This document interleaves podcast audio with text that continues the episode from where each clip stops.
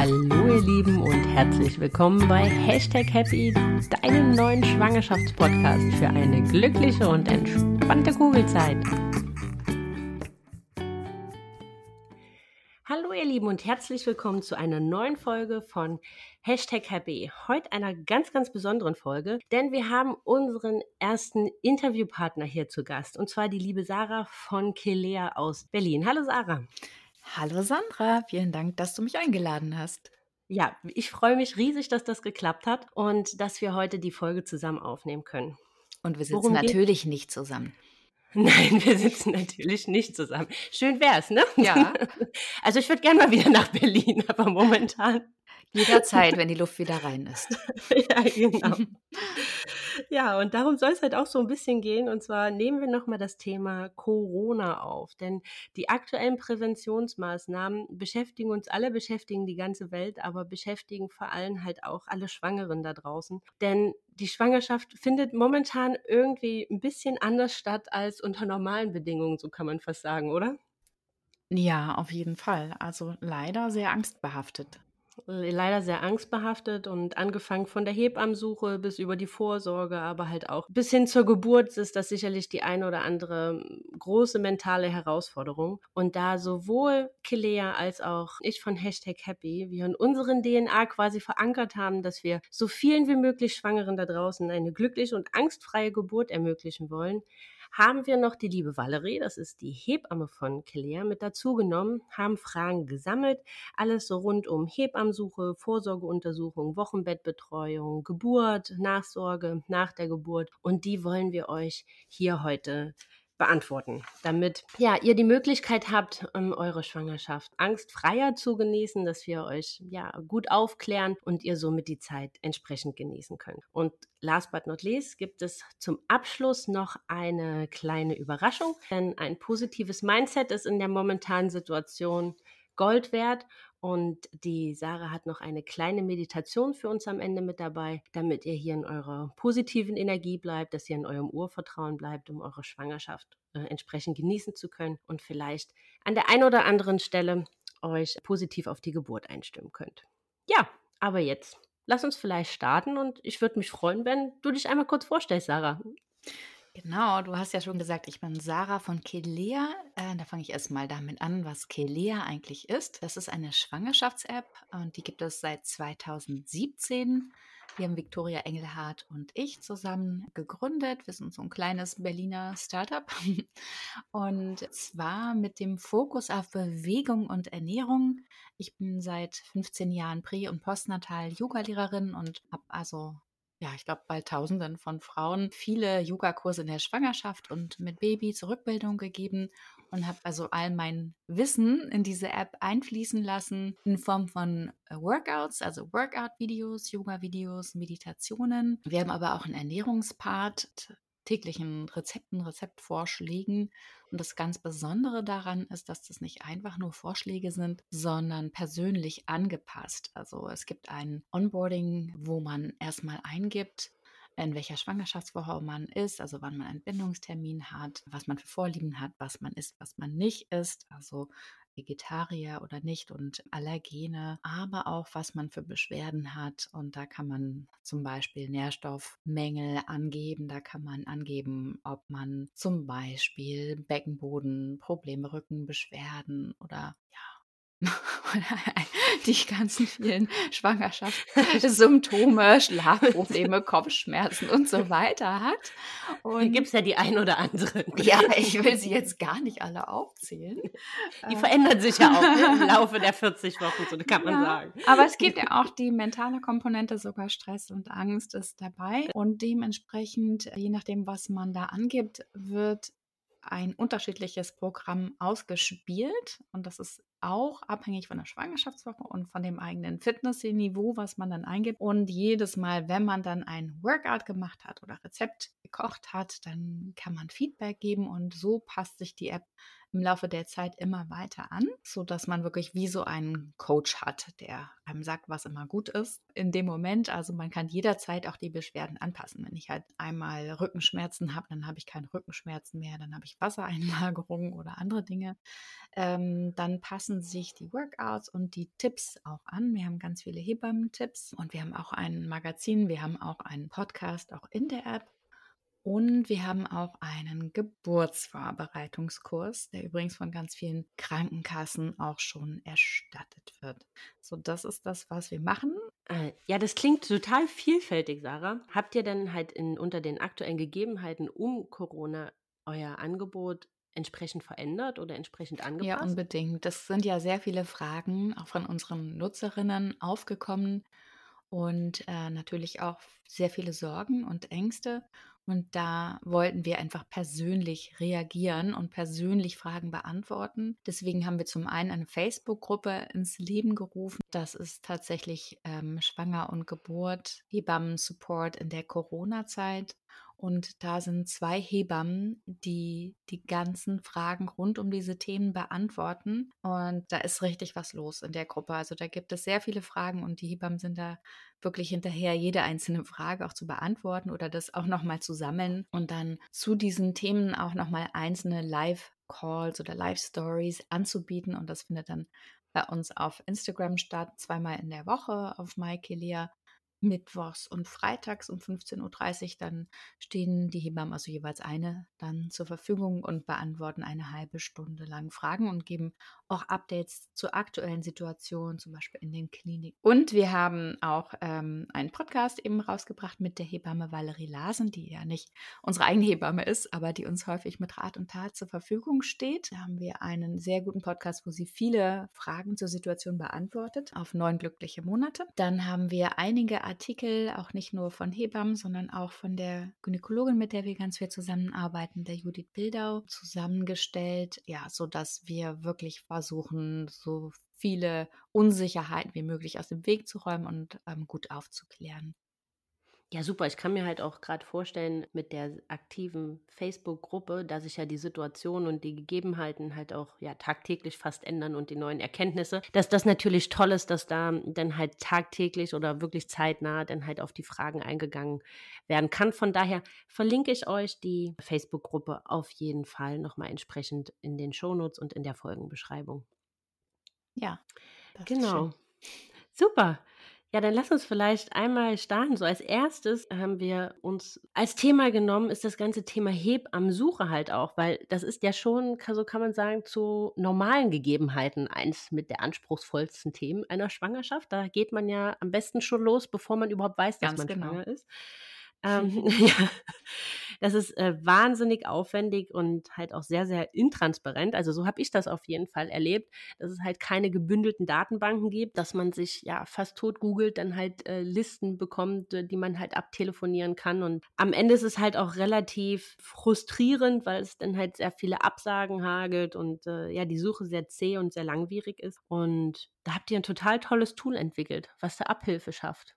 Ja, Magst genau. ein paar Worte zu sagen? Ja, ähm, genau. Also das ist eben auch eine Sorge unserer Nutzerinnen gewesen, die ähm, gesagt haben, es ist einfach so schwierig, Hebammen zu finden und überall sind irgendwelche Listen, die nicht aktuell sind. Und auch für die Hebammen, also wir arbeiten ja viel mit Hebammen zusammen, ist die Situation nicht einfach, weil die neben all der Arbeit, die sie eh schon tun, sehr viel ähm, organisatorischen Aufwand haben, dadurch, dass sie Frauen absagen müssen, die sie einfach gar nicht betreuen können, weil sie entweder mhm. nicht in der Region wohnen oder weil sie einfach gar keine Kapazitäten mehr haben. Und allein diese Absagen sind wirklich nicht nur zeitaufwendig, sondern auch nervenstrapazierend. Also wenn man immer wieder verzweifelte Schwangere am Telefon hat, die sagen, ich brauche jetzt aber dringend jemanden, das ist auch nicht so der schönste Teil der Hebammenarbeit, würde ich sagen. Ja, natürlich. Genau, und deshalb haben wir zusammen mit dem Deutschen Hebammenverband, das ist ja der größte Hebammenverband in Deutschland, mit, denke ich, 20.000 Hebammenmitgliedern, haben wir zusammen die Plattform Amelie entwickelt, also wie die Amme tatsächlich. Die Amme ist ja die Hebamme. Amme mhm. und dann L und dann Y am Ende. Und da kann man deutschlandweit Hebammen suchen. Also wir launchen am 2. April. Und quasi morgen. genau. Und äh, das ist wirklich eine tolle Sache, weil es wirklich so gefiltert wird, dass es je nach Wohnort gefiltert ist. Dann gibt man ein, wann der Entbindungstermin ist und welche Leistung man braucht. Und man bekommt wirklich nur die Hebammen auch ausgespielt, die in diesem Bereich, an diesem Wohnort, der Region zur Verfügung mhm. stehen. Das heißt, man schreibt gar nicht erst jemanden an, der sowieso keine Zeit hat. Das ja. spart einfach auf beiden Seiten unglaublich viel Zeit und Aufwand. Und ja, man kann auch direkt über das Tool kommunizieren, man kann die Termine darüber buchen. Und natürlich äh, verabredet man sich erstmal zum Erstgespräch und entscheidet dann, ob das passt. Natürlich kann man dann auch andere finden, also hoffentlich nicht so ein Hebammen-Casting, dass man sich lauter Hebammen ansieht, aber es ist möglich und die Krankenkasse zahlt sowieso immer ein Erstgespräch. Aber diese ganze Abrechnung, das hat eh mit uns nichts zu tun. Es geht wirklich erstmal darum, dass Hebammen und Familien einfach zueinander finden und ohne wochenlang, monatelang suchen zu müssen. Du hast die Leistung angesprochen. Kann ich hier auch filtern, ob ich mir eine Hausgeburt vorstelle, ob ich im Krankenhaus entbinden möchte, ob ich im Geburtshaus entbinden möchte? Kann ich da halt auch diesen Filter entsprechend setzen? Genau, du kannst wirklich alles angeben, was du da genau dir wünschst. Und Hebammen können auch ihre Kurse einstellen, also auch ihre Geburtsvorbereitungskurse, Rückbildungskurse, sodass man da eben auch eine Übersicht hat. Das kommt aber ein bisschen später. Wir machen eins nach dem anderen. Und jetzt haben wir auch auf die aktuelle Situation reagiert, nämlich wir haben eine Akutsuche eingerichtet und die steht eben ab morgen tatsächlich zur Verfügung. Das heißt, aufgrund der aktuellen Situation kann manchmal die geplante Betreuung leider nicht stattfinden. Und es finden ja auch mehr ambulante Geburten statt. Das heißt, da wurde vielleicht noch nicht damit gerechnet in der Zeit, dass die Frau das Krankenhaus verlässt. Und man darf das Krankenhaus nur verlassen, wenn man eine Hebammenbetreuung hat. Und jetzt haben sich da sehr, sehr viele Hebammen auch schon gemeldet und dafür bereit erklärt, diese ähm, akuten äh, Situationen abzufangen. Das heißt, wenn ich jetzt in den nächsten Tagen eine Hebammenbetreuung brauche, kann ich darüber eine Hebamme finden, die mir entweder tatsächlich Hausbesuch zur Verfügung steht oder aber digital per Video oder Telefon. Bei manchen Sachen braucht man ja auch erstmal nur eine telefonische Beratung. Bei manchen Sachen ist es erforderlich, dass die zum Beispiel eine Untersuchung des Babys vor Ort stattfindet. Und das ist dann keine langfristige Betreuung, sondern das ist wirklich für den Akutfall. Okay, also das kann von der Hebamme abweichen, die ich halt äh, ja vorher für die Nachsorge schon gefunden hatte. Genau, das kann ja sein durch verschiedene Umstände. Sei es, dass die Hebamme sich jetzt äh, um die Familie, um die eigene Familie kümmern muss oder ähm, viele, viele Hebammen werden jetzt eben auch in die Kliniken gebeten, weil da einfach mehr Bedarf auch ist. Da können sich eben jetzt gerade äh, so ein paar Veränderungen ergeben und dem wollen wir einfach entgegenwirken, beziehungsweise wollen wir den Frauen helfen, die jetzt dringend eine Hebamme benötigen. Aber mega schön, weil ich kann mir vorstellen, dass das gerade Erstgebärende, wenn das das erste Kind ist, natürlich wirklich ja massive Sorge umtreibt, weil man ist ja doch, muss man ja so ganz ehrlich sagen, ein bisschen lost. Die kleinen Wunder dann auf der Welt sind und auf einmal ähm, hat man die da im Arm und man hat so viele Fragen, die kann man sich im ersten Moment noch gar nicht, das kann man sich noch gar nicht vorstellen, was da für, für wilde Fragen in einem hochkommen. Und von daher umtreibt das bestimmt recht viele, wie damit entsprechend umgegangen wird und da die vielleicht jetzt auch schon Rückmeldung von ihrer Hebamme haben, dass die halt eingeschränktere Kapazitäten hat, da ist sicherlich ähm, das Tool Amelie wirklich ein ganz, ganz tolles Tool, um da entsprechend auf die aktuelle Situation halt einzugehen mit der Akutsuche. Genau, und das ist, geht ja nicht nur um die Fragen, die man dann hat, sondern es ist einfach wichtig in den ersten Tagen, dass eine Hebamme nach einem guckt, ob die Wundverheilung zum Beispiel gut verläuft, ähm, die ja, Widerstand der Rückbildung ist, aber natürlich auch die ersten Untersuchungen beim Baby müssen gemacht werden. Da ist es natürlich erforderlich, dass eine Hebamme vor Ort ist. Ja, verlinke ich euch auf jeden Fall auch in den Shownotes, dass falls ihr aktuell gerade in der Situation seid und ihr wirklich akute Hilfe braucht, dass ihr ja euch da Hilfe holen könnt. Ja, ich hoffe, dass so viele wie möglich das in Anspruch nehmen, weil das ist einfach eine tolle Sache. Das ist deutschlandweit und kostenlos. Wir denken, dass wir da einfach jetzt gerade einen sehr guten Beitrag leisten können, um die Situation so ein bisschen zu entschärfen. Und ich denke nicht nur momentan, sondern halt auch, wenn sich die Situation wieder beruhigt hat, ist das auf jeden Fall eine große Lücke, die ihr da mit der Plattform schließen könnt. Ja, genau. Und ja. die äh, den Schwangeren das auf jeden Fall einfacher macht. Jetzt haben wir sicherlich schon total viele Fragen zu dem ganzen Thema Hebammensuche und der aktuellen Situation um die Hebammensuche beantworten können. Aber die ein oder andere da draußen oder wahrscheinlich fast alle stellen sich auch die Frage, wie wird aktuell mit den Vorsorgeuntersuchungen umgegangen? Finden diese alle wie gewohnt statt? Welche Änderungen gibt es hier? Ja, leider kann die Valerie heute nicht persönlich dabei sein, aber wir haben ihr diese Fragen alle geschickt und sie hat uns die Fragen wie folgt beantwortet.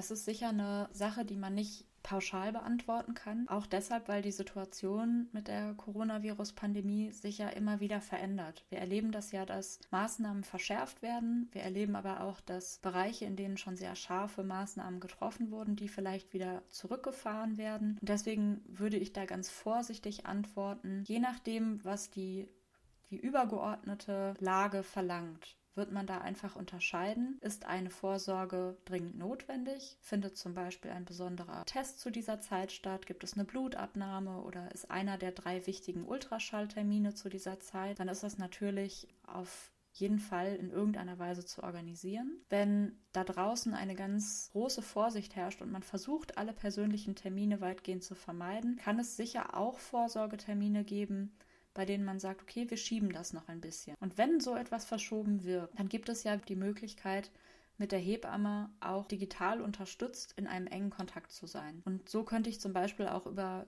Videoberatung mir bestimmte Dinge angucken oder wir könnten Bilder austauschen und könnten einfach zeigen, dass wir wirklich im äh, Kontakt sind und die Hebamme kann auf all die Fragen ihrer Frau auch eingehen. Ich denke, dass das gut funktioniert. So ist die Rückmeldung, die ich von meinen Kolleginnen bekomme. Ich selbst habe das in meiner Hebammenpraxis immer schon so gemacht, dass wenn kurzfristige Sachen waren, dass ich auch so mit meinen Leutchen kommuniziert habe und ich kann das einfach nur empfehlen. Nichtsdestotrotz sind Vorsorgen sicher etwas, was eigentlich immer stattfindet und diese Ausfallszenarien oder Verschiebeszenarien, die finden sicherlich nur dann statt, wenn wir wirklich in eine verschärfte Lage kommen. So oder so, denke ich, müssen sich Schwangere keine Sorgen machen. Sie können Kontakt halten, können jederzeit bei ähm, Beunruhigung und Sorgen nachfragen und dann lässt sich auch jederzeit regeln, dass solche wichtigen Maßnahmen getroffen werden. Da möchte ich einfach nur allen Mut machen. Ja, aber nicht nur Vorsorge und ähm, Hebammensuche sind natürlich momentan anders als sonst, sondern auch die Vorbereitung auf die Geburt, auf das finale Geburt, ist momentan etwas anders, denn viele Geburtsvorbereitungskurse können leider nicht so stattfinden, wie sie ursprünglich geplant wurden. Manche Hebammenpraxen bieten keine Online-Kurse an, sodass halt die eine oder andere Schwangere da draußen so ein bisschen vielleicht lost ist, weil ihr Geburtsvorbereitungskurs abgesagt wurde, weil sie ja sich nicht gut vorbereitet fühlt auf die Geburt entsprechend und jetzt Angst und Sorge hat, dass sie vielleicht kurzfristig gar nicht geholfen werden kann. Aber da hast du eine ganz tolle Nachricht. Ja. ja, also zum einen, aufgrund dieser Corona-Situation ist es so, dass Hebammen jetzt auch online, also digitale Kurse anbieten dürfen. Die dürfen das zum Beispiel ja als Videokonferenz dann abhalten. Wenn man das Glück hat, eine Hebamme zu haben, die das anbietet, ist es ja wunderbar, denn dann kennt man Hebamme schon. Wer aber keine Hebamme hat, die einen Kurs abhält. Wir haben auch einen digitalen Geburtsvorbereitungskurs in der Kilea-App. Das ist eben in Form von Videos und Podcasts und Artikeln und Checklisten. Und dieser Kurs, den haben wir mit der AK Plus zusammen auch erarbeitet letztes Jahr und inzwischen wird der von einigen Krankenkassen erstattet. Da kommen jeden Tag gerade aufgrund der Situation mehr dazu. Also man kann einfach mal bei der Krankenkasse nachfragen. Und ich glaube, gerade jetzt ist es besonders wichtig, sich wirklich gut auf die Geburt vorzubereiten, da die Situation auch unklar ist. In manchen Kliniken dürfen gerade die Partner nicht mit zur Geburt kommen. Und da ist eine Vorbereitung umso wichtiger.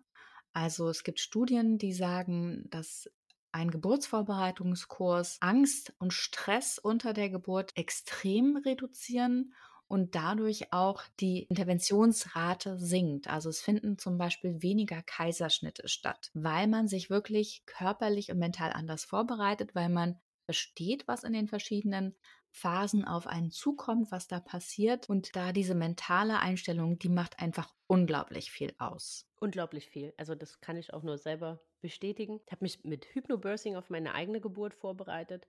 Und das ist ja, ist ja das Thema wirklich der mentale Teil, aber halt auch der Aufklärung, was passiert wirklich in den einzelnen Stadien der Geburt, sehr, sehr groß. Und ja, ich habe mich da an jedem Punkt sicher gefühlt und total mental gestärkt in diese Sache reingegangen. Also sowohl angstfrei, aber halt auch im völligen Vertrauen, dass sowohl ich als auch unser kleines Baby und der Körper und die Natur das schon richten werden, was da vonstatten geht. Ja, genau. Also gute Geburtsvorbereitung ist wirklich das A und O. Und wir haben ja auch in der App einige Meditationen und Entspannungsübungen vom Yoga. Die kann man natürlich auch nutzen. Das kann ich auch nur wirklich jedem wärmstens ans Herz legen, auch wenn man vorher vielleicht noch nicht so viel Kontakt und Berührung mit Meditation hatte, sich darauf einzulassen, das auszuprobieren, weil das gibt vor allem für eine Geburt so, so massiv viel zurück. Auf jeden Fall. Das kann ich eben als äh, Prä- und Postnatal-Yoga-Lehrerin auch von meinen eigenen Geburten bestätigen, dass es unglaublich hilft. Und von daher ähm, finde ich es echt wichtig und toll, dass die Krankenkassen das halt auch übernehmen, damit die Frauen da halt auch mental gestärkt in die Geburt entsprechend äh, gehen können, weil das ja leider Gottes, so muss man ja doch sagen, mit eins der angstbehaftetesten Themen in der gesamten Schwangerschaft halt ist.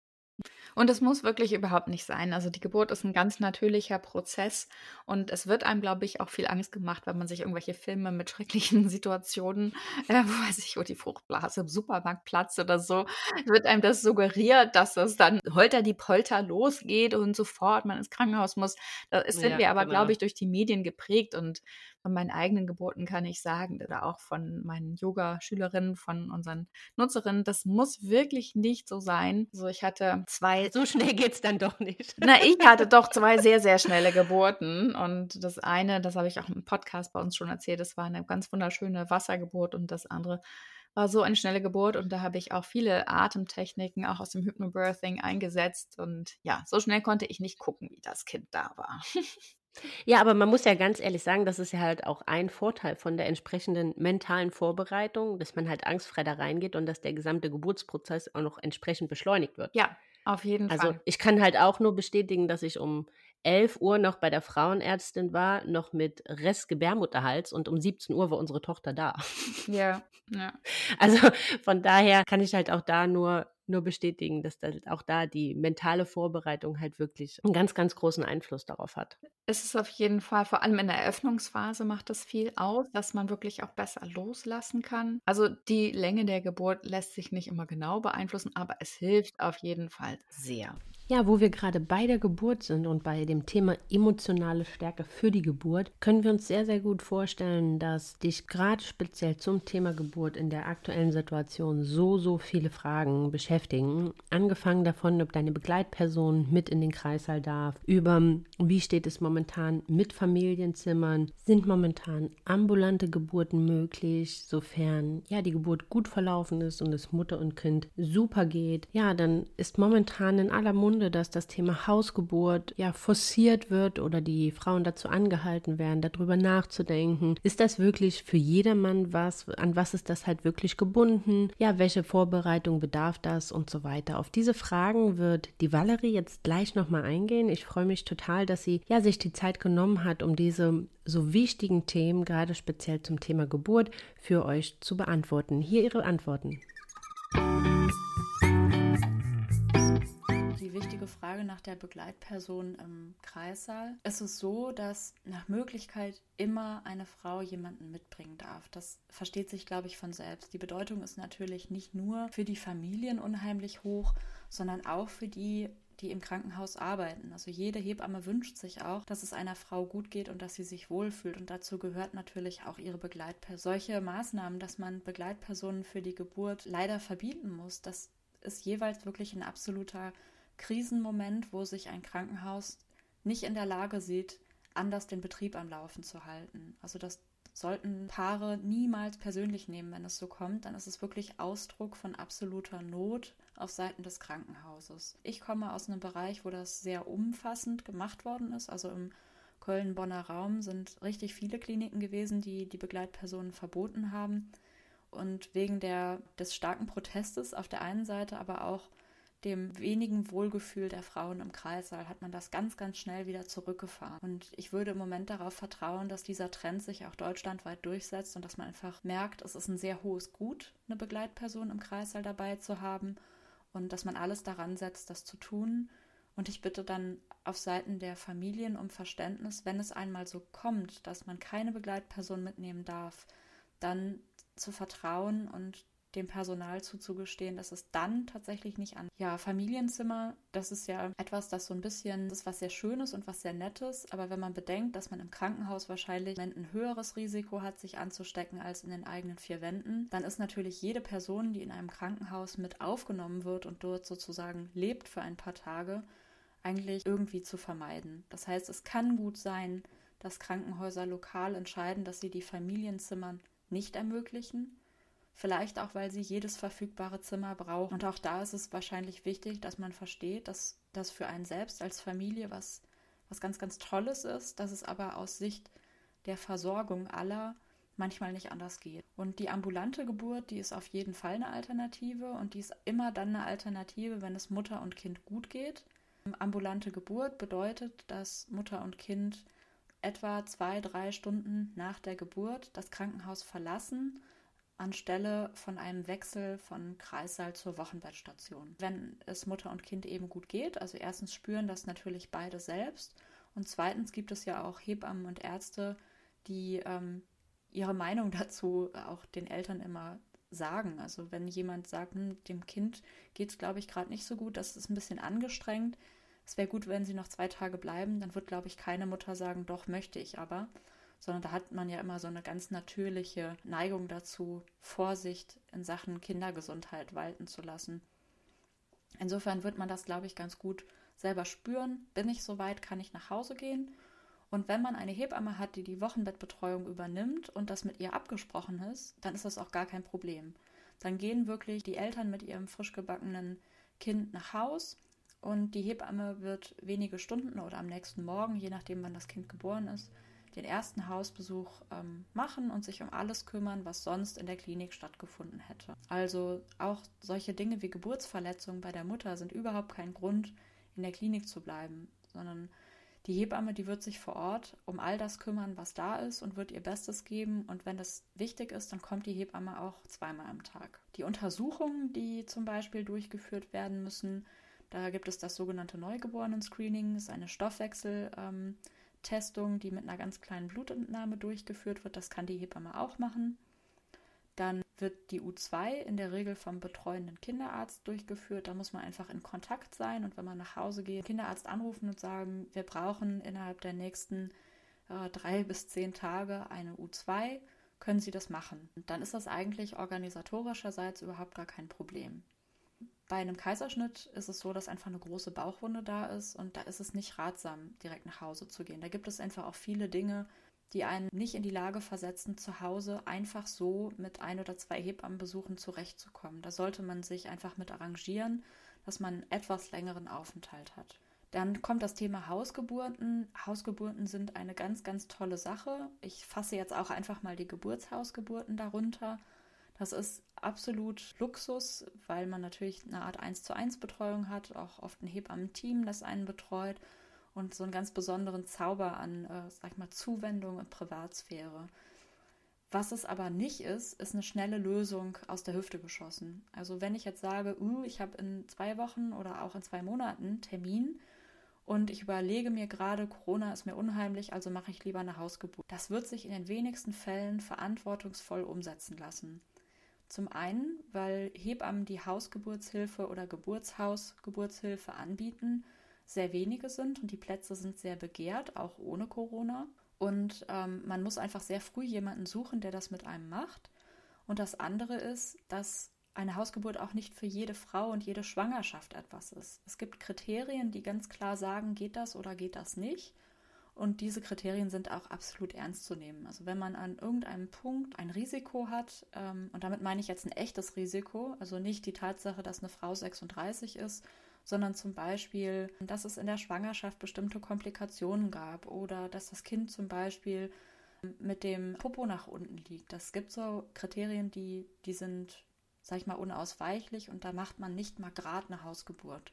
Und wenn es aber so ist, dass alles perfekt sozusagen für eine Hausgeburt passt und vor allen Dingen auch, dass die Eltern das beide wollen, also dass die Frau sagt, ja, ich möchte das wirklich ohne Klinikhintergrund und ohne ähm, Schmerzmittel im Hintergrund alles so hinkriegen und ich fühle mich gut zu Hause.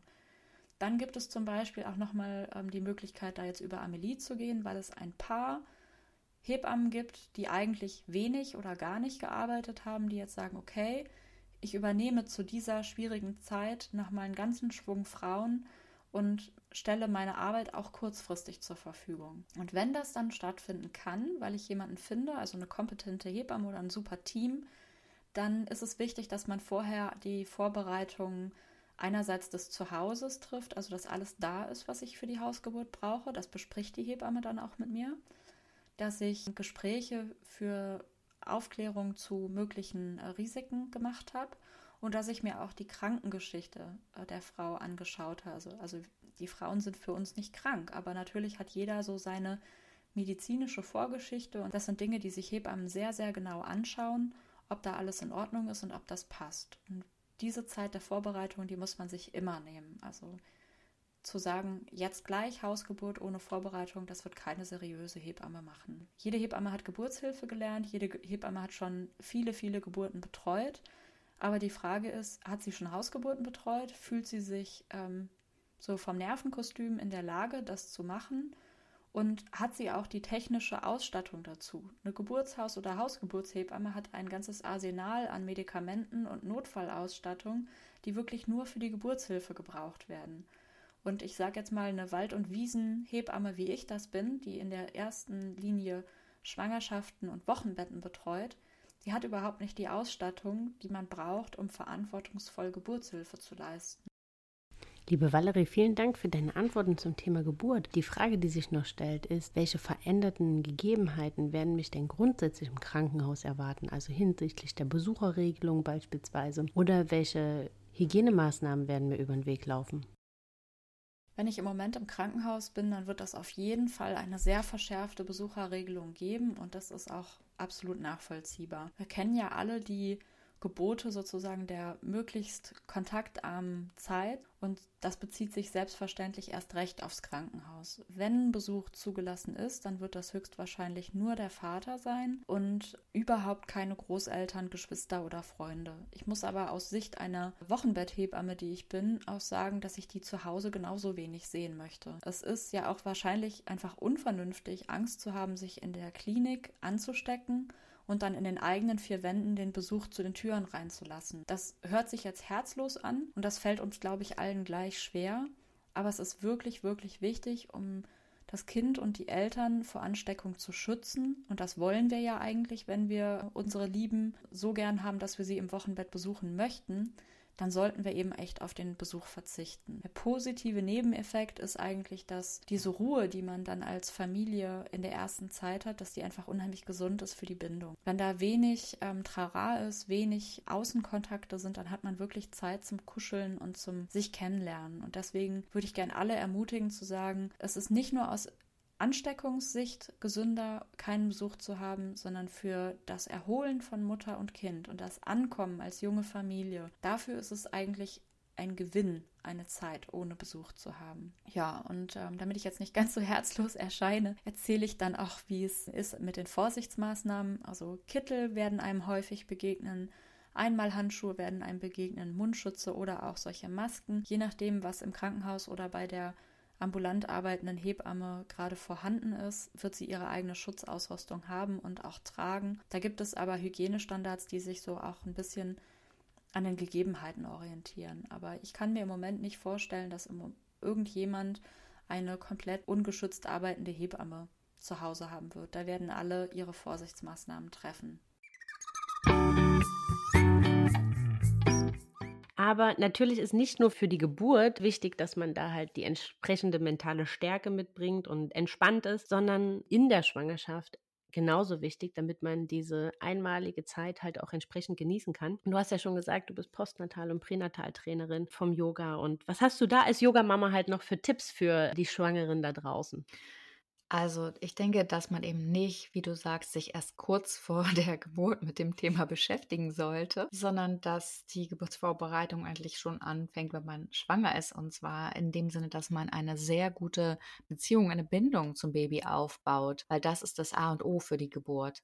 Wenn ich weiß, mein Baby und ich oder meine Babys sind ja manchmal auch mehrere, wir sind eine Einheit, dann ist das ein ganz anderes Gefühl. Dann komme, was wolle wenn ich immer wieder den Kontakt herstelle zu meinem Baby und sei es, dass ich tiefer in den Bauch atme oder mir die Hände auf den Bauch lege, dann habe ich eine ganz andere mentale Kraft und Verbundenheit auch. Also das würde ich zum einen jeder Schwangeren, egal in welcher Phase sie ist, empfehlen, sich wirklich immer wieder zwischendurch auch diese Momente zu nehmen, egal wie hektisch der Alltag ist, wenn man vielleicht auch schon andere Kinder hat, die um einen herumtoben, dass man doch wirklich immer ganz bewusst die Verbindung zum Baby aufbaut. Und das andere ist ja, tatsächlich, wenn man schon am Anfang der Schwangerschaft sich ein bisschen mit Atemübungen und Meditation auseinandersetzt, auch wenn man vorher nicht meditiert hat. Aber das können ganz einfache Übungen sein, wo man sich auf seinen Atem fokussiert und auch bewusst Anspannung und Ängste loslässt. Wenn man das regelmäßig übt, das hat einen ganz großen Effekt für die Schwangerschaft. Da gibt es auch weniger Komplikationen, weniger Beschwerden und natürlich letztendlich auch auf die Geburt. Also wenn man das, kann man sich ja vorstellen, wenn man das erst ein paar Wochen vorher macht oder ein paar Tage davor, hat das nicht so einen Effekt, als wenn ich das über viele Wochen und Monate schon übe. Oder man hat ja auch später die eine oder andere Übungswehe und da kann man einfach diese Atemtechniken schon mal gut ausprobieren und merkt auch, was einem dann gut hilft. Und deswegen haben wir eben auch in der Kelea-App viele Atemübungen, entspannende Yoga-Sequenzen auf, also nicht nur so Fitness und Power, sondern auch zum Beispiel, man kann auch nur die Endentspannung machen. Es geht wirklich nicht darum zu sagen, hey, du musst jetzt auch noch sportlich sein und du musst jeden Tag ein Workout machen und du musst, du musst und äh, die Schwangeren noch mehr unter Druck zu setzen, noch mehr Stress zu machen, was man alles muss und dass man sich richtig ernähren muss, da geht es überhaupt nicht drum, sondern es geht wirklich darum zu sagen, spür mal in dich rein und guck, was dir jetzt gut tut. Und dann mach das auch. Also es bringt ja nicht zu sagen, oh mein Gott, ich bin schwanger und jetzt habe ich auch noch dieses Sodbrennen, wenn man nichts dagegen tut. Und da gibt es wirklich super effiziente Übungen. Man muss noch nicht immer Medizin dafür nehmen, sondern ähm, bei manchen Sachen hilft es, wenn man einfach regelmäßig diese Atem- oder Dehnungsübungen macht, um auch mehr Platz zu schaffen, zum Beispiel am Magen. Und einfach zu wissen, man hat so einen kleinen Toolkoffer, so einen kleinen Werkzeugkoffer in der Hand. Und wenn ich die und die Übung mache, dann hilft es mir zum Beispiel gegen Blockaden, gegen Beschwerden im unteren Rücken. Dann mache ich eben einfach nur mal die Stellung des Kindes, wo ich mich auf meine Matte so wie in so eine kleine Babyhaltung sozusagen begebe und drei Minuten tief atmen und mein Leben ist ein anderes, ja. Ja, und ich glaube, da waren jetzt zwei Sachen drin, die ich ganz, ganz wichtig finde. Das ist zum einen dieses Thema, was die anderen von mir erwarten. Also, ne, ich muss jetzt hier noch ein Workout machen, ich soll mich hier noch gesund ernähren. Es geht, also ich glaube, und das ist halt in keiner anderen Zeit im Leben wichtiger als jetzt in diesen 40 Wochen ist, dass man sich halt wirklich auf sich besinnt und überlegt, was einem halt selber gut tut wenn dir vorher Sport gut getan hat, dann bleib auch dabei und mach das entsprechend weiter, wenn dir das in dem Moment halt auch gut tut. Aber fühl dich nicht unter Druck gesetzt von wem auch immer und fang jetzt an mit Sachen, die du halt vorher nie gemacht hast, nur weil man dir suggeriert, dass du die entsprechend machen sollst und musst. Ja, manchmal ist es auch das Richtige, einfach faul auf dem Sofa zu liegen. das kann für, den, für die eine oder andere Situation genau das Richtige sein. Genau, nicht immer, aber ab Richtig. und zu. Also, weil viele Frauen, gerade wenn die vorher so richtig äh, mitten im Job standen und äh, von sich selbst auch viel abverlangt haben oder es immer noch ja. tun, dann ist manchmal auch so ein bisschen das Risiko da, dass man auch in der Schwangerschaft denkt, performen zu müssen und dass man äh, stark darauf achtet, nicht zu viel zuzunehmen und ähm, ja, das Richtige zu essen. Und das kann auch zu einem großen Stressfaktor werden. Ich denke, es ist super wichtig, wie gesagt, sich zu bewegen und regelmäßig was zu tun und was für sein mentales Wohlbefinden auch zu tun. Aber es sollte einen nicht so beeinflussen, dass man sich dadurch noch mehr unter Druck setzt. Gerade zum Thema Yoga halt auch mal, du sagst halt Stress tagtäglich, ne? Das ist halt was, wo ich halt auch sagen muss, gerade in, also so habe ich das so in den ersten 20 Wochen, 22 Wochen, wo man ja die kleinen Babys noch überhaupt gar nicht spürt. Ja Ne, irgendwann klingen halt auch die Beschwerden ab, hoffentlich, so die man, die einen die ersten Wochen begleiten. Und da fand ich zum Beispiel halt auch so diese ja, wöchentlichen Yoga-Sequenzen, wo ich immer hingegangen bin, mega toll, um halt wirklich die, wie du gesagt hast, diese Verbindung entsprechend aufzubauen, weil halt einfach im täglichen Stress und in der Hektik, man jagt von einem Termin zum anderen, von einem Call zum anderen, geht das manchmal halt unter. Und so hat man da wirklich einmal ganz bewusst die Möglichkeit, diese Verbindung zu diesen kleinen Wesen, die da in einem heranwachsen, entsprechend äh, herzustellen. Ja, und was du sagst, wenn man eh schon tausend Termine hat, aber wenn man sonst jemand ist, der ständig auf Achse ist und dann auch noch zum Yogakurs hinhechelt und zum ähm, Aquagym und weiß was ich nicht alles, ah ja, Outdoor-Sport im Park. Bei mir gibt es jeden Tag, also wenn man durch den Park geht, äh, ich glaube zu jeder Jahr, äh, Jahres- und äh, Uhrzeit irgendwelche Mama- und Babykurse. Also dann da auf auch noch hinzuhören, ist eine ganz, ganz tolle Sache. Aber wenn man sich dann unter Druck setzt und deswegen ist es eben so praktisch, das mit der Kelea-App zu machen, weil man das dann wirklich so in den Tag einfügen kann, wie es einem passt. Und man kann ähm, gucken, habe ich jetzt 10 Minuten Zeit, habe ich 20 Minuten Zeit, habe ich eine halbe Stunde oder länger Zeit und es dementsprechend einfach auch für sich anpassen, dass es zum eigenen Leben passt. Und dann brauchst du halt nur eine Matte, die klappst du dir einmal aus und dann kannst du loslegen. Da musst du halt nicht groß irgendwo hingehen. Finde ich echt toll. Also für mich war das immer so eine heilige Zeit, einmal die Woche. Ähm, und äh, ich habe es jetzt zu Hause selber nicht gemacht, habe wirklich, äh, habe andere Sachen zu Hause gemacht, aber da, aber einfach, weil ich jetzt nicht so der Mega-Yogi vorher war, quasi. Ja. Und mich dann da halt in dem Sinne ein bisschen sicherer im Kurs gefühlt habe. Aber habt ihr da halt auch noch so Hilfestellungen in der App, wenn das halt jemandem ähnlich geht, der halt vielleicht vorher noch nicht so die massiven Erfahrungen mit Yoga gemacht hat, dass er da halt nicht die Bedenken hat, dass er was falsch macht? Also wir haben ja verschiedene Level. Du kannst einstellen, ob du Anfänger, also Beginner, Mittelstufe oder fortgeschritten bist. Und du kannst einfach mit diesen Anfängerübungen anfangen. Und das ist so einfach erklärt und so einfach aufgebaut, dass es wirklich jeder machen kann. Also wir fangen da jetzt nicht mit irgendwelchen Kopfständen an. Kopfstände machen wir gar nicht übrigens. ähm, Teile der Schwangerschaft nicht, ne? ähm, man braucht da wirklich keine Angst zu haben, da irgendwas falsch zu machen, weil wir die so aufgebaut haben, dass sie sehr sicher sind und gut erklärt sind, sodass man das wirklich ganz, da ganz leicht folgen kann und da reinkommt. Und auch als ich noch selber sehr viele Kurse unterrichtet habe, habe ich ja viel zum Beispiel in Hebammenpraxen auch unterrichtet. Und da kamen ganz viele Frauen, die vorher noch nie Yoga gemacht haben. Und die haben dann mit mir Yoga angefangen und die machen heute immer noch Yoga und die Kinder mhm. sind ähm, Teenager inzwischen und die, ähm, die hat es so gepackt und die haben gemerkt, das hat mir in der Schwangerschaft gut getan, das hat mir bei der Geburt unglaublich geholfen und auch in der manchmal echt auch herausfordernden Zeit mit kleinem Baby, das ist etwas, was ich für mich immer nutzen kann. Wenn ich in einer stressigen Situation zum Beispiel bin, dann weiß ich, das Yoga wird mir helfen. Und egal, ob ich jetzt zu einem Kurs gehen kann oder ob ich das für mich mache, das ist etwas, was mich wieder zu mir bringt. Ja, also da ist man wirklich oft äh, selbst überrascht, wie viel man doch mit seinem Atem sich selber erden und wieder fokussieren kann und ja, die Angst halt rausnehmen kann aus diversen Situationen. Also wie gesagt, ich hatte da auch erst Berührung durch diesen, durch diesen Hypnobirthing-Kurs entsprechend mit, weil vorher habe ich mit Meditation jetzt nicht so viel Erfahrung gehabt, aber da halt wirklich den Umgang mit dem Atem entsprechend zu lernen und wirklich zu sehen, was der im Körper macht und was der bewirken kann, fand ich extrem faszinierend. Ja, das hat eine ganz spannende Wechselwirkung. Also wenn ich eben aufgeregt bin und ganz flach atme, dann denkt mein Körper, oh mein Gott, hier ist was falsch und so. Und dann fühle ich mich auch schlecht, ja. Das geht dann auch wieder auf dann die mentale Ebene. Und wenn ich gestresst bin, aber ganz tief, zum Beispiel in den Bauch atme, denkt mein Körper, ist doch alles gut, ist doch alles easy, was ist los, ja? Und dann kommt die Entspannung auch wieder zurück, ja? Also, dass man dann sich selber damit auch richtig gut runterholen kann. Es funktioniert. ja, es funktioniert wirklich. Ich kann nur jeden ermutigen, es auszuprobieren. Ich kann ja gerne einfach mal eine kurze Atemübung zeigen. Das wäre mega. Genau, die ist nämlich ganz, ganz einfach. Man muss sich nur aufrecht hinsetzen. Das ist wichtig, weil man einfach dann den Atem besser spüren kann. Und gerade wenn man schon ein bisschen größeren Bauch hat, der braucht auf jeden Fall Platz.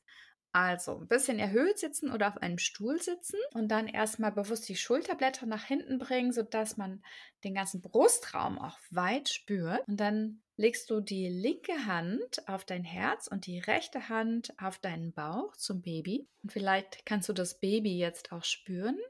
Manchmal reagieren die, wenn man die Hand auflegt. Und dann erstmal bewusst spüren, wo ist der Atem jetzt überhaupt? Dann merkt man schon, dass der Atem auch tiefer wird und dass sich der Bauch in die Hand hinein bewegt beim Atmen.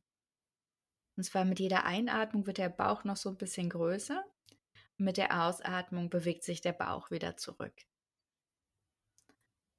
Und jetzt, wenn wir den Atem verlängern, dann beruhigen wir unser Nervengeflecht. Wir atmen durch die Nase fünf Zeiten ein und dann durch den Mund länger aus.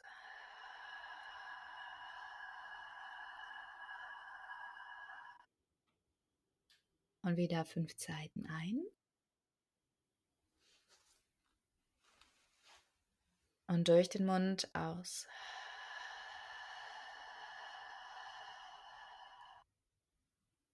Und durch die Nase ein. Und durch den Mund aus. Gut, und das einfach immer weiterführen. Und wenn man die Übung beenden möchte, dann die Hände wieder auf den Oberschenkeln ablegen oder beide Hände auf den Bauch und wirklich in den Bauch zum Baby atmen. Wieder durch die Nase ein- und ausatmen. Ich weiß nicht, ob du es merkst, aber schon drei tiefe Atemzüge machen einen großen Unterschied, oder? Auf jeden Fall. Auch ohne Baby im Bauch. Ja. Und wenn man dann eben auch noch ein Baby im Bauch hat, dann ist es wirklich so, dass die dann auch manchmal aktiver werden, dass sie denken, oh, super, Sauerstoff, ja.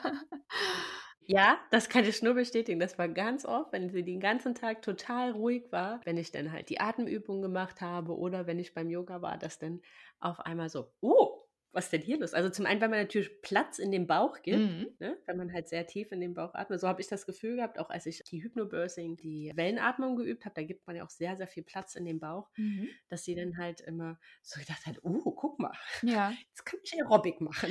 jetzt ja. kann ich mich auch mal strecken. Da geht die Tonhalle los. ja, genau. Das ist ja auch so, wenn man sich dann hinlegt nachts und denkt, oh, jetzt endlich mal schlafen und dann geht die Luzi ab, ja. Und richtig, das ist nämlich, richtig. weil man runterkommt, denn da ist, da, da ist mehr Platz im Bauch, das ist entspannter. Und ich denke, diese Atemübung, das ist jetzt wirklich nur so ein Anfang. Es ist eben gut, da durch die Nase eine Art zu atmen und durch den Mund aus, weil man über den Mund dann auch nochmal so den ganzen Stress loslassen kann. Man kann das auch gut mit einem Ton verbinden, zum Beispiel auf A, O oder U. Und dieses Tönen, mhm. das bereitet einen auch gut vor auf die Öffnungsphase in der Geburt. Das ist auch super hilfreich, das mit Tönen zu verbinden. Und es ist gar nicht schlecht, das mit dem Tönen vorher auch mal zu üben in der Schwangerschaft, um sich an die eigene Stimme zu gewöhnen, weil die Stimme und den Atem zu benutzen, das ist wirklich so unser Freund und Begleiter, den wir nutzen können. Und wenn man sich daran gewöhnt hat, das ist wirklich hilfreich. Ja. Und so jetzt einfach diese Übungen die kann ich auch jeder Schwangeren empfehlen in dieser herausfordernden Zeit. Also wenn man vielleicht zu viele Nachrichten, zu viele komische Social-Media-Posts gelesen hat, dann einfach mal alles auszuschalten und diese Atemübungen zu machen und ja. wieder bei sich anzukommen. Voll schön. Vielen lieben Dank, Sarah. sehr, sehr gerne. Bevor wir jetzt zum Ende unseres ersten gemeinsamen Podcasts kommen, haben wir der Valerie noch Fragen gestellt zu der Wochenbettbetreuung. Wie findet diese momentan statt? Welche Änderungen gibt es hier? Welche ja, Wochenbettbetreuungstermine werden stattfinden? Welche gegebenenfalls nicht? Und auf welche Veränderungen müsst ihr euch hier einstellen? Ja, viel Spaß mit den Antworten. Die Wochenbettbetreuung wird so normal es irgend geht umgesetzt werden und so vorsichtig wie möglich. Also ich werde die Termine, die wirklich als persönliche Termine wichtig sind, weil ich etwas sehen, tasten, wiegen möchte als Hebamme, die werden auch persönlich stattfinden mit entsprechender Schutzausrüstung. Und die Termine, bei denen es hauptsächlich um Gespräche geht, um Beratung, um Rücksprache, wie ist das hiermit, wie ist das damit, da wird man wahrscheinlich einfach versuchen, auf digitale Medien auszuweichen. Und so ist auch die Order sowohl vom Hebammenverband als auch vom Robert Koch Institut und von den Krankenkassen.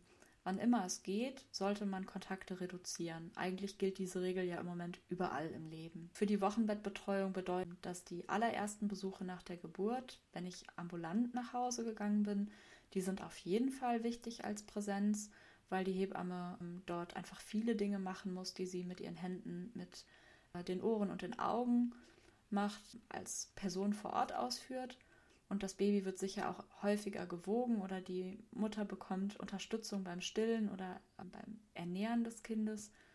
Und da ist einfach Präsenz gefragt.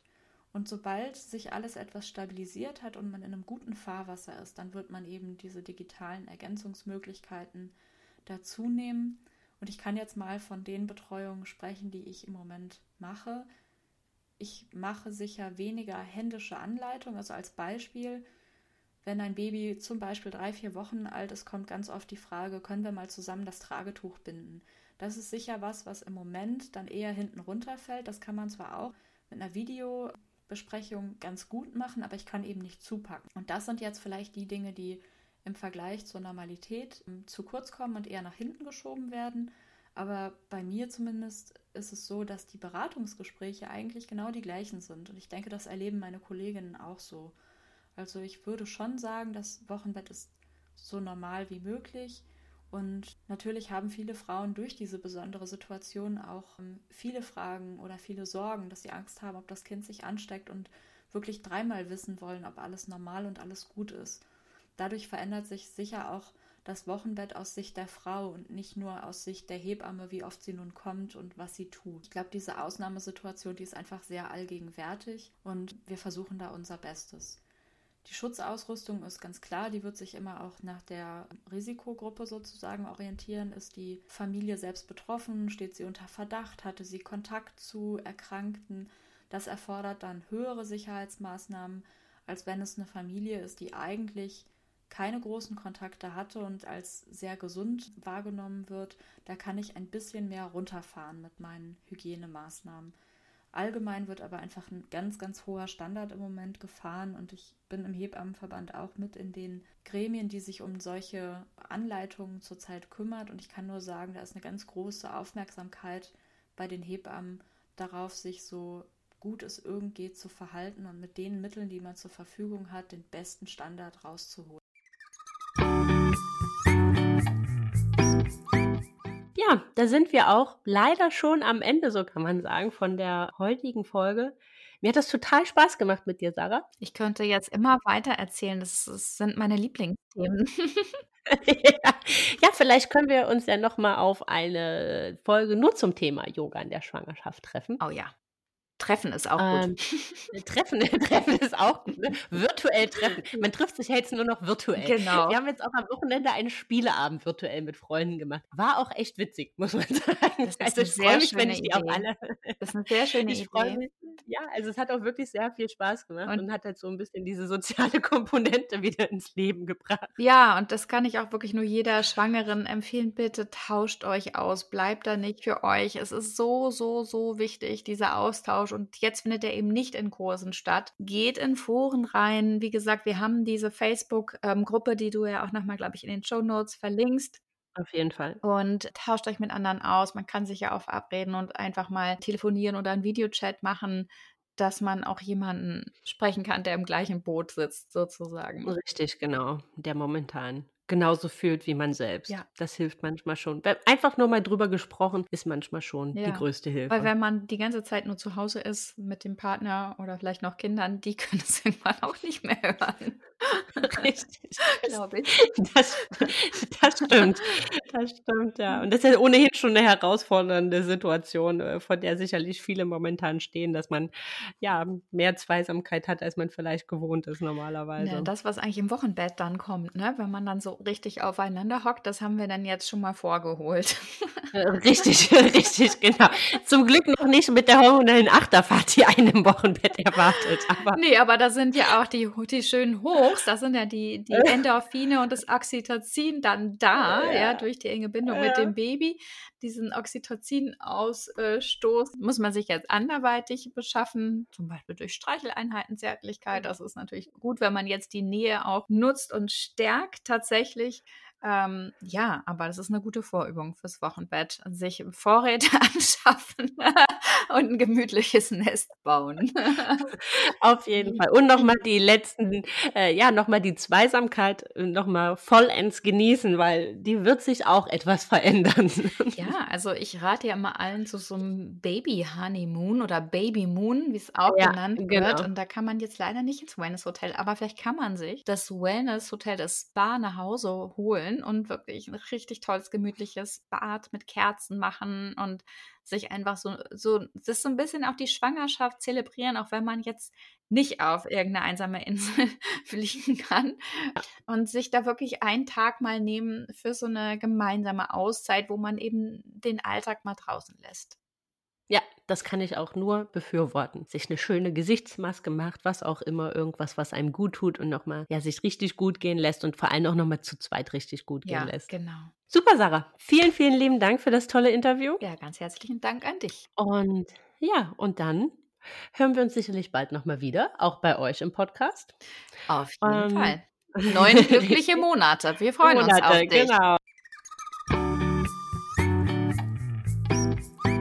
Ja, ihr Lieben, und damit sind wir nun wirklich auch am Ende dieser ersten besonderen Folge. Ich hoffe, euch hat das Zuhören genauso viel Spaß und Freude bereitet wie mir das Interview mit der Sarah und mit der Valerie. Ich hoffe, wir konnten so viele wie mögliche Fragen von euch beantworten und ihr fühlt euch jetzt besser, ihr seid jetzt gestärkter, ihr seid emotional gestärkter und könnt eure wundervolle Zeit entsprechend, ja, angstfrei genießen, trotz der aktuellen Umstände. Wie im Podcast bereits erwähnt, werde ich euch die Plattform Amelie entsprechend verlinken und auch nochmal die Gruppe, die Facebook-Gruppe von Kelea werde ich euch auch nochmal in den Shownotes und oder in der Folge beziehungsweise in der Folgenbeschreibung verlinken, damit ihr da die beiden Sachen entsprechend nutzen könnt. Ansonsten, wie immer, ja, folgt mir auch gerne auf Instagram at Hashtag Happy Podcast. Alles zusammengeschrieben. Hier wird das Thema oder die Thema Ängste und die Themen, die wir heute besprochen haben, an der einen oder anderen Stelle nochmal Thema sein nächste Woche in den Stories. Und so oder so lohnt es sich, da zu folgen. Ansonsten habt ihr Fragen, sind noch Fragen offen geblieben, habt ihr Themenwünsche, die wir hier im Podcast entsprechend aufgreifen sollen, dann schreibt mir gerne, kommt in den Austausch mit mir. Entweder ihr nutzt dafür die Nachrichtenfunktion auf Instagram oder ihr geht auf meine Website www.hashtag-happy.com. Dort habt ihr ein Kontaktformular, das ihr nutzen könnt, um mir eure Fragen entsprechend zu schicken. Dann kann ich die einfach mit einarbeiten und aufnehmen. Ansonsten bleibt mir jetzt nichts anderes übrig, als euch eine ganz, ganz tolle Woche zu wünschen, als euch tolle Osterfeiertage zu wünschen, die jetzt auf euch zukommen, auch wenn die vielleicht diesmal etwas anders sind, als ihr euch das vorgestellt habt oder als ja die vorherigen Jahre. Aber vielleicht nutzt ihr gerade diese Tage ein bisschen für den von uns angesprochenen Baby Moon. Macht's euch nett, genießt die Zeit unter euch und Lasst es euch gut gehen und kugelt fleißig rum. Ciao, bis nächste Woche.